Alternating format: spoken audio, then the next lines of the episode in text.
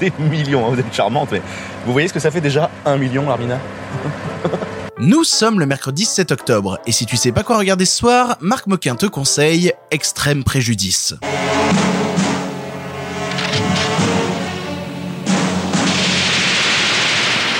Commandant de bataillon, Major Paul Hackett, tué.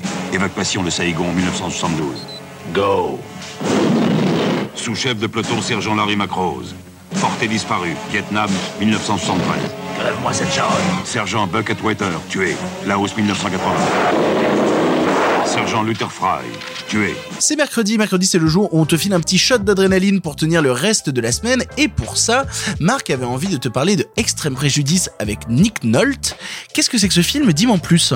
Bah tu m'as dit adrénaline et moi j'ai pensé immédiatement à Extrême Préjudice qui est un des films les plus bourrins que je connaisse parce que oui évidemment moi j'aime les films raffinés, j'aime les grands films, j'aime les films en noir et blanc mais j'aime aussi le cinéma bonhomme, le cinéma bourrin et là on a un très bel exemple de ce cinéma-là des années 80. Je m'explique. C'est un film de Walter Hill, donc Walter Hill, vous le connaissez peut-être parce qu'il a fait Les Guerriers de la Nuit, il a fait Sans Retour, bon, il a eu un run de grands films dans les années, ou 48 heures, il a, qui était un, des premiers buddy, buddy cop movie. Euh, ça a été un des scénaristes d'Alien, bref, il a eu un grand début de carrière dans les années 70-80, et il fait ce film-là qui, pour moi, au milieu des années 80, marque un peu ce grand, ce grand run, et qui euh, ressemble beaucoup à Walter Hill, dans le sens, c'est un film très caricatural. Le pitch, c'est euh, une histoire d'accumulation, c'est une sorte de néo-western, hein, ça se passe entre la frontière mexicaine et américaine dans les années 80. Il y a un shérif, une histoire de d'ex-militaires euh, présumés morts euh, qui viennent se confronter à un cartel local. Bref, si, vous voulez, l'intrigue est hyper caricaturale, mais surtout Walter Hill, il arrive à le porter à, à comment dire, à une sorte de consécration du film d'action, du film de mec. C'est viril, c'est suintant, c'est c'est à l'extrême. Hein, C'est-à-dire bon, c'est ça peut rebuter aussi, c'est un côté ultra viril, carrément désuet, hein, si on veut.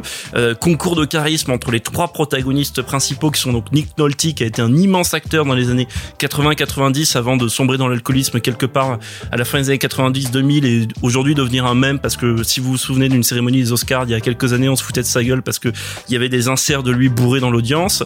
Euh, Il y a euh, Powers Booth qui a été cet acteur ultra charismatique qui faisait très souvent des méchants. Vous l'avez sûrement vu taper son nom, vous l'avez sûrement vu au cinéma sinon à la télé et euh, Michael Ironside qui a été la gueule du méchant. Michael Ironside des années 80-90 notamment le méchant de Total Recall par exemple. Bref triangle entre ces trois là euh, histoire de trafic de drogue donc un petit côté western et surtout prétexte à de la grosse fusillade. C'est Walter Hill c'était un un disciple, il avait été scénariste pour Sam Peckinpah. Sam Peckinpah, ce, ce, ce réalisateur de western un peu crépusculaire, très violent aussi. J'aurais, j'ai hésité à proposer un, un Peckinpah. Donc il en hérite de ça, mais il le fait autre chose. Il en fait autre chose parce que lui, il fait quelque chose de beaucoup plus primaire. Ça va moins loin, si on veut. C'est moins euh, philosophique entre gros guillemets que du Peckinpah. C'est, c'est là, c'est beaucoup plus primaire et en même temps, c'est d'une efficacité incroyable. C'est malgré le- les clichés que je vous ai dit, bah ça reste n'empêche écrit assez au cordeau. C'est une avalanche de Mine de rien, il n'y a pas non plus un dialogue de trop. Et, euh, et surtout, il y a une musique de Jerry Goldsmith, donc qui lui aussi a été un immense compositeur à cette époque. Il y a une musique de Jerry Goldsmith incroyable. Bref, c'est du grand cinéma bourrin. Ça se termine par une fusillade suintante, euh, enfin un duel qui ensuite se termine dans une fusillade absolument suintante, formidable. C'est sanglant, c'est très euh, primitif, primaire si on veut, limite rétrograde mais admirablement bien fait. Donc voyez Extrême Préjudice. Et je fais une petite parenthèse outre les plateformes dont va vous parler Victor, euh, sur lequel le film est disponible. Il y a aussi une superbe édition Blu-ray qui est sortie il y a pas longtemps dans une collègue de Canal qui s'appelle Make My Day, qui est fait par Jean-Baptiste Auré, donc un super euh, historien du ciné sur cette époque-là. Si vous pouvez vous procurer ça aussi, n'hésitez pas. Pour ton information donc, il existe la copie physique du film, mais aussi tu peux le louer en VOD sur Google Play, Orange, YouTube, Canal VOD et Apple TV. Voilà, tu n'as maintenant plus d'excuses, tu sais quoi voir ou revoir ce soir, et si cela ne te suffit pas, rendez-vous demain avec Marc Moquin pour d'autres films. Je peux pas vous parler de lui, mais je vais sûrement faire quelque chose pour lui.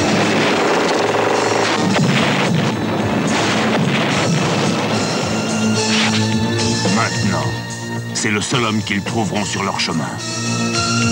Nick Noll. Extrême préjudice.